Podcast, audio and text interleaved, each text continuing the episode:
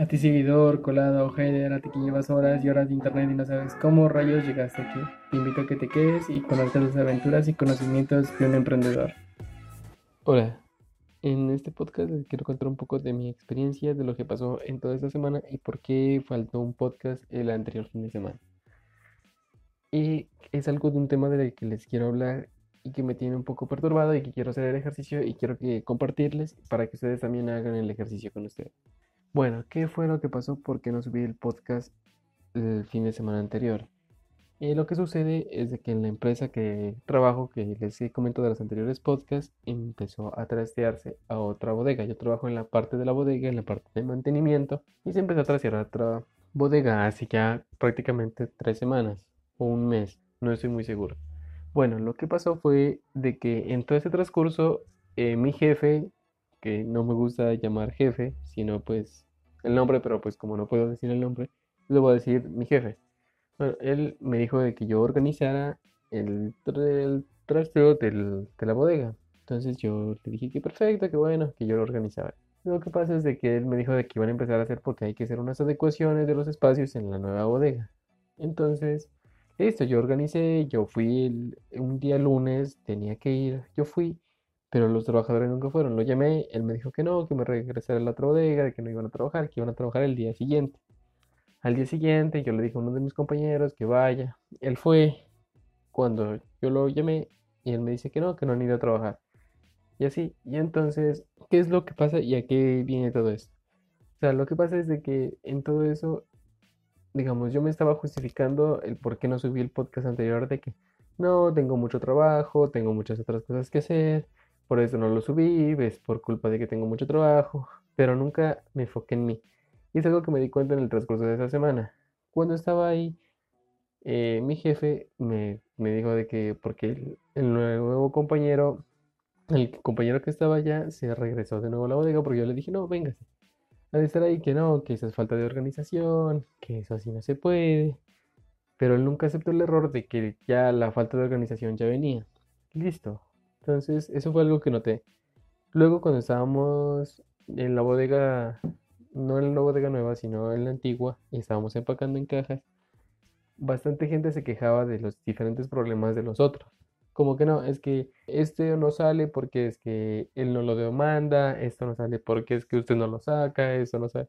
Y es como que si todos los problemas se los fueran pasando como si fuera una pelota. Y todos como que no, tenga la pelota, tenga la pelota, tenga la pelota y nunca aceptaban el error y siempre caían en un círculo vicioso. Era como que, digamos, este par de zapatos no sale porque es que usted no lo, no lo ha despachado. Y el de despacho no, es que este no lo sale porque es que ustedes no lo han querido llevar a los conductores. Los conductores no, es que este par de zapatos no sale porque el que lo facturó no lo quiere vender. El que lo facturó no, es que después de zapatos no sale porque usted no me lo quiso asignar. Y así empieza el círculo vicioso.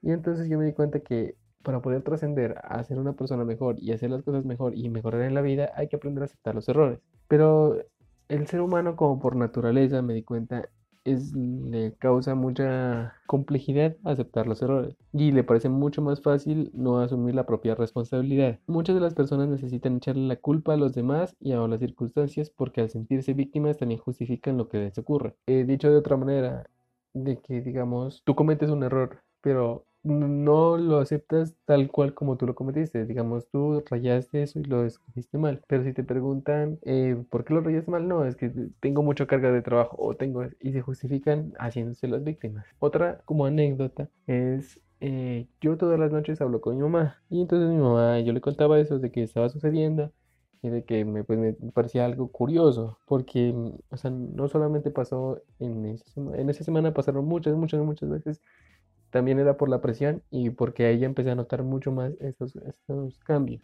Entonces yo hablé con mi mamá y mi mamá dijo que sí, de que lo que pasa es de que mi tío, él es eh, como electrónico y se construyó un monopatín con motor. Entonces se lo prestó a la hija y la hija, eh, como no sabía manejar, llegó y se cayó. Pero cuando le preguntaron de que el por qué se cayó, no, es que ese cable que está ahí estaba muy bajo y el cable no tenía nada que ver, el cable estaba muy lejos, que ella se asustó, entonces le dijeron que por qué no asumía el error y ella como que le costó tanto y dijo, sí, yo no supe manejar y me caí. Entonces, eso llegó como que una reflexión a mi mente que venía pensando y yo iba a grabar otro podcast aparte de esto, sino que fue un ejercicio que me mandó mi novia sobre este, este mismo problema de que pasó y de que yo no, no le había comentado a ella, sino que esto llegó como por obra del destino yo no sé qué, porque llegó este mensaje y llegó un, un ejercicio. Bueno, el ejercicio consiste de la siguiente manera. Tomar conciencia durante los próximos siete días de todas las veces en que uno se queja, se justifica, culpa a los demás de alguna situación, si uno se miente a sí mismo o a los demás, o te rindes en algún desafío. Cada vez que te sorprendas a ti mismo haciendo una de esas coges, coger con la mano, hacer en forma de pistola y dispararse en la cabeza, porque metafóricamente estas son las cosas de que uno se está matando actualmente y quizás así uno se está matando la felicidad, prosperidad y abundancia. Eso es algo curioso, ¿no? Porque yo de todo este tema no le he comentado nada a mi novia de que yo, o sea, miraré de que eso se, al no aceptar los errores uno no trasciende como persona. Y casualmente ella lo envió eso y yo como que ve. Entonces quiero hacer el ejercicio de esta semana y yo les estaré contando cómo me va. Y quiero mejorar muchos aspectos de mi vida, como ser más organizado, de que en los podcasts se suban todas las semanas, todos los fines de semana.